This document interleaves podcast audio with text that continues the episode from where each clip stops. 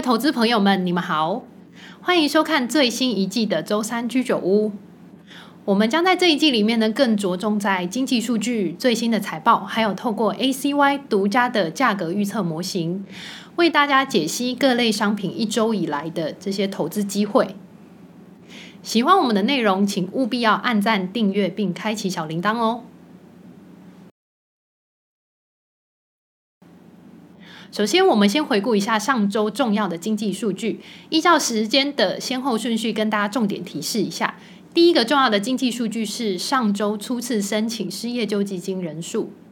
这个数据呢，是由美国劳工部在每个周四的时候会去公布上周的数据，反映美国一周内失业或是无薪假的人数变动，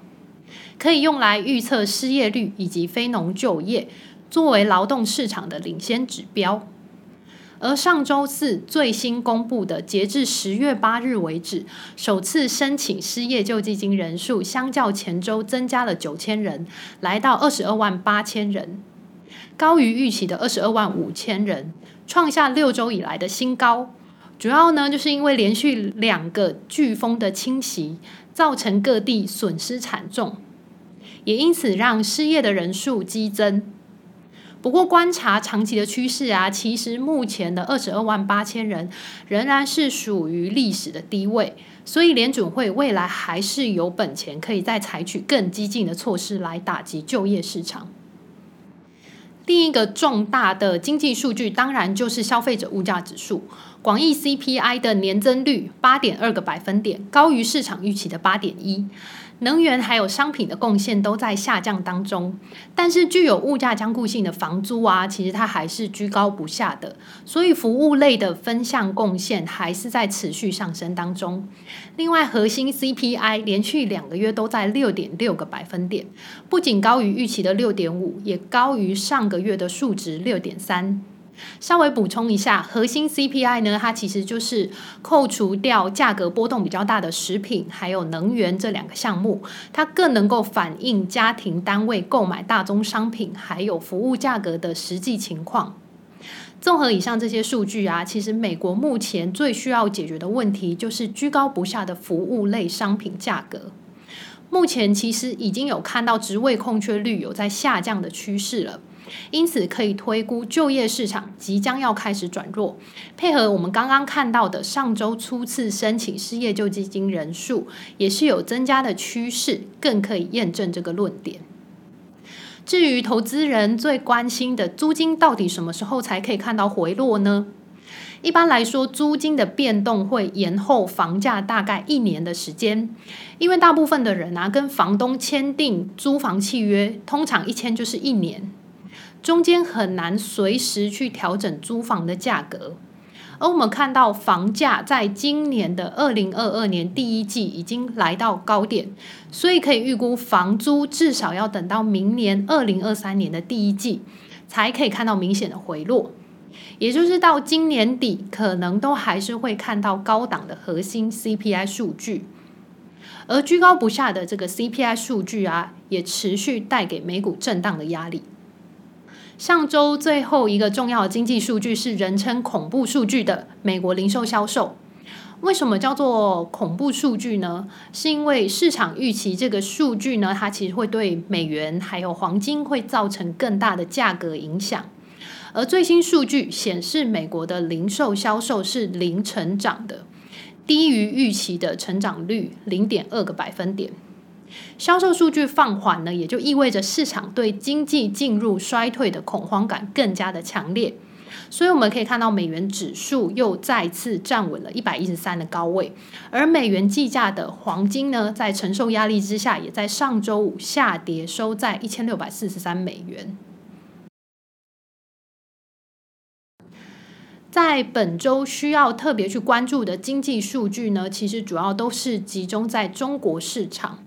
包含中国的 GDP，还有零售销售这些重要的数据，尤其是从十月十六号到十月二十二号举行的中国二十大会议，将选举多位重要的委员，虽然目前看起来啊，清零的政策并没有获得松绑的迹象，不过预期中国呢有望在会议之后会推出更多经济刺激的政策，因此 ACY 独家的股价预测模型呢显示，中国上证指数在本周相较于上周的表现呢将会呈现上涨的趋势。不过，由于二十大会议以前呢比较严格的清零政策，使得本次十一长假的消费需求并没有以往来的强劲，再加上政策传导仍然需要一些时间，所以还无法完全扭转中国经济的前景。本周即使看到上涨，也只能视为是一个短期的现象。上周和中美相关的重大新闻事件呢，就是美国对中国的芯片管制再升级。不只是对设备从美国出口到中国的限制，还把管制的范围扩大到了先进的芯片、发展超级电脑以及先进制程的半导体。所谓的先进制程和成熟制程呢，是以七纳米为一个分水岭，七纳米以上都是属于成熟制程，大多用在车用还有工业用的半导体。而七纳米以下呢，就是属于先进制程的范围，大多就是用在需要大量数据还有图像处理上面的半导体，像是发展人工智慧还有五 G 的应用。而本次美国的禁令呢，针对的就是七纳米以下的先进制程半导体。这次的禁令啊，不只是针对半导体产品本身哦，甚至对人员也开始进行了管制。具体的措施呢，就是限制具有美国公民身份的中国人不能在中国的半导体企业上班。这个禁令对半导体企业来说呢，又是一大利空，让原本呢就已经有库存过多，然后需求不足的半导体，又再次面临到更多挑战。就连我原本比较看好的车用半导体公司安森美，美股代号 ON，它的股价形态呢也是跌破了年线还有半年线的位置，在基本面和技术面表现都不太乐观的情况之下，那目前如果是空手的投资人呢，就不建议在这时候去抄底半导体类股。半导体代工大厂台积电，美股代号 TSM，也在上周开出了第三季的财报，缴出非常亮眼的财务数据。其中，它的毛利率突破了百分之六十，单季的 EPS 十点八三再创新高，主要是因为来自于下半年苹果新机的拉货需求，以及台币汇率贬值之下，出口收到的这些美元转换回台币之后，会收到一些汇兑的利益。台积电也表示说，他们明显感受到电子需求放缓，还有客户去库存的压力，所以下调了本年度的资本支出。至于美国对中国最新的出口禁令啊，对台积电的影响来说，其实是比较小的，因为台积电在中国设的厂主要都是成熟制程的晶圆代工。接着，我们把关注的目光重新回到美国，我们的预测模型针对美股大盘 S M P 五百的价格预测仍然维持看空。美国本周重要的经济数据就是新屋开工，还有营建许可这些跟房地产相关的数据。预期对美股大盘的影响呢，并没有像上周的 CPI 或者是零售数据来得剧烈。而接下来会影响的关键因子呢，便是美股财报季。为什么美股财报季会对美股的影响这么重要呢？因为对于股票估值来说，很重要的一个数据市盈率，它的计算公式呢，就是拿股票价格去除以每股盈余。而年初以来的股价修正啊，其实就是因为公司的市盈率在不断的下修，但是每股盈余不变之下，价格就只好向下反应了。接着即将要开出的第三季财报，很有可能会看到一些美国大企业，他们去下调了第四季或甚至是明年的财务预测，那就会让公司的美股盈余下修。当美股盈余下修之后呢，价格势必也会跟着再修正一波。上周已经率先打头阵出财报的公司有百事可乐，还有摩根大通。那我们先来聊聊百事可乐。百事可乐美股代号是 PEP，它其实不只是一家卖可乐的公司哦，旗下的产品组合是很丰富多元的，像是乐事薯片啊，还有桂格燕麦都是它的产品。百事可乐第三季营收和 EPS 都高于原本的预期，那甚至呢，它还提高了未来的收入展望，将二零二二全年的收入增长由百分之十提升到百分之十二。能够有如此亮眼的成绩啊，其实是因为百事可乐它采取了提高售价来因应不断上升的成本，并且使用缩水操作的方式，也就是它的一包薯片呢，里面的薯片可能变得比较小块，那消费者即使买到同样大小包装的薯片，但里面却加了更多的空气。而且本季啊，即使在通膨严峻的情况之下呢，其实消费者对这一类必需性消费的需求支出并没有减少。那是不是其实也意味着消费者的薪水还是蛮足够的，去足够支撑他们去购买像百事可乐这样的商品？所以这又跟我们前面提到的联准会啊，可以更放心的去打击就业市场的这个论述不谋而合了。另外一个需要关注的财报是摩根大通银行，美股代号 JPM。之所以大型商业银行的财报很重要啊，是因为除了可以观察公司经营的业绩以外，还可以看到消费者对于贷款的需求或是贷款拖欠的程度，作为一个景气的前瞻指标。第三季摩根大通的营业收入和每股盈余都高于分析师的预期。这部分呢，主要是来自于升息，所以让利息收入跟着提升。另外，我们也必须要同步去关心，在升息的环境之下，消费者的需求是不是有因此缩减？可以看到，在借记卡还有信用卡业务呢，它其实还是有一个逆势成长的状态，它逆势成长了十三个百分点，可以说明呢，消费者的需求还是有所支撑的。本季获利之所以下降啊，其实主要是来自摩根大通提列更多的坏账准备。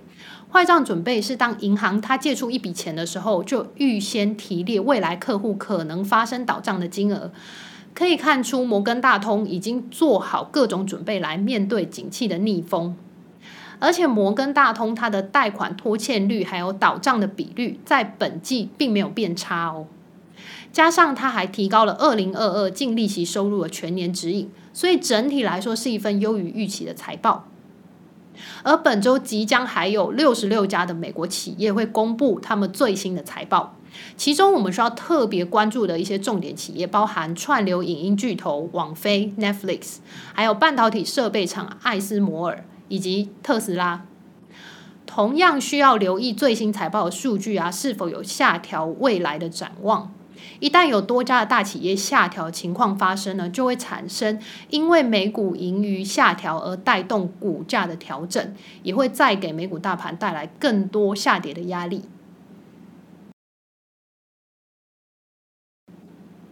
在大宗商品的部分呢、首先看到天然气，欧洲努力在摆脱对俄罗斯天然气的依赖。俄国天然气进口到欧洲的比重啊，其实已经从去年十月的百分之三十六大幅下滑到现在不到百分之十的情况。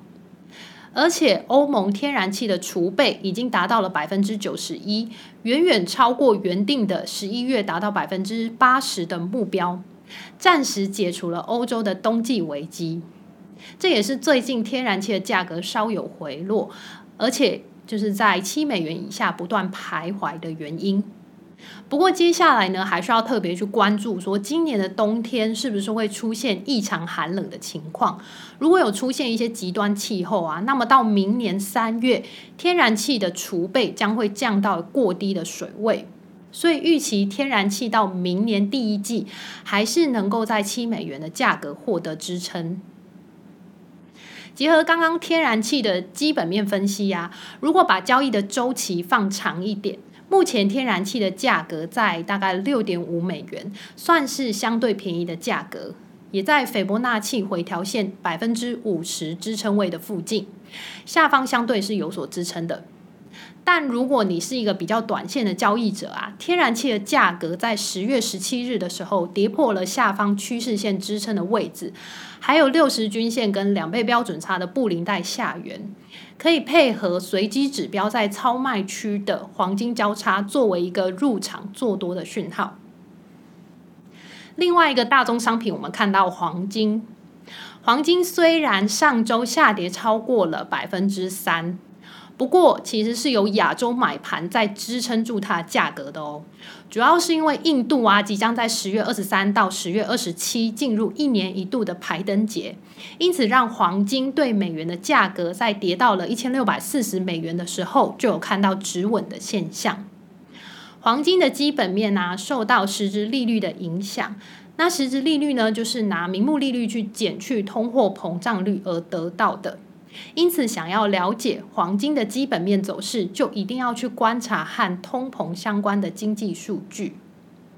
上周五公布的美国十月份密西根大学消费者信心指数，消费者对于明年的通膨预期从上个月的四点七上升到五点一，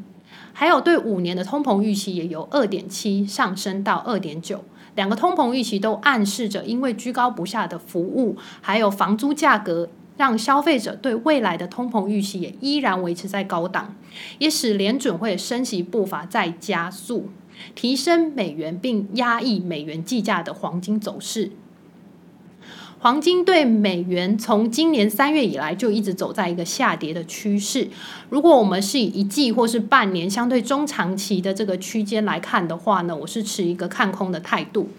不过，如果短线上想要把握一周的交易机会，上周黄金对美元价格修正之后，的确出现了短线上可以做多的机会哦。配合价格触及六十均线跟两倍标准差的布林带下缘，以及随机指标在超卖区出现黄金交叉的讯号，其实可以作为一周内黄金可以短线买进的参考。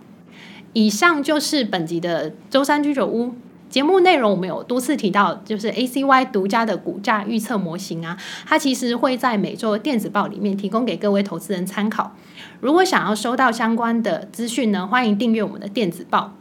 里面除了有针对各国股票指数的价格预测啊，还有整理上周发生的重要财经事件、各类商品的一周走势，以及本周即将发布的重大经济数据。不想错过最新的金融脉动，请一定要锁定我们的周三居酒屋哦！我们下周见。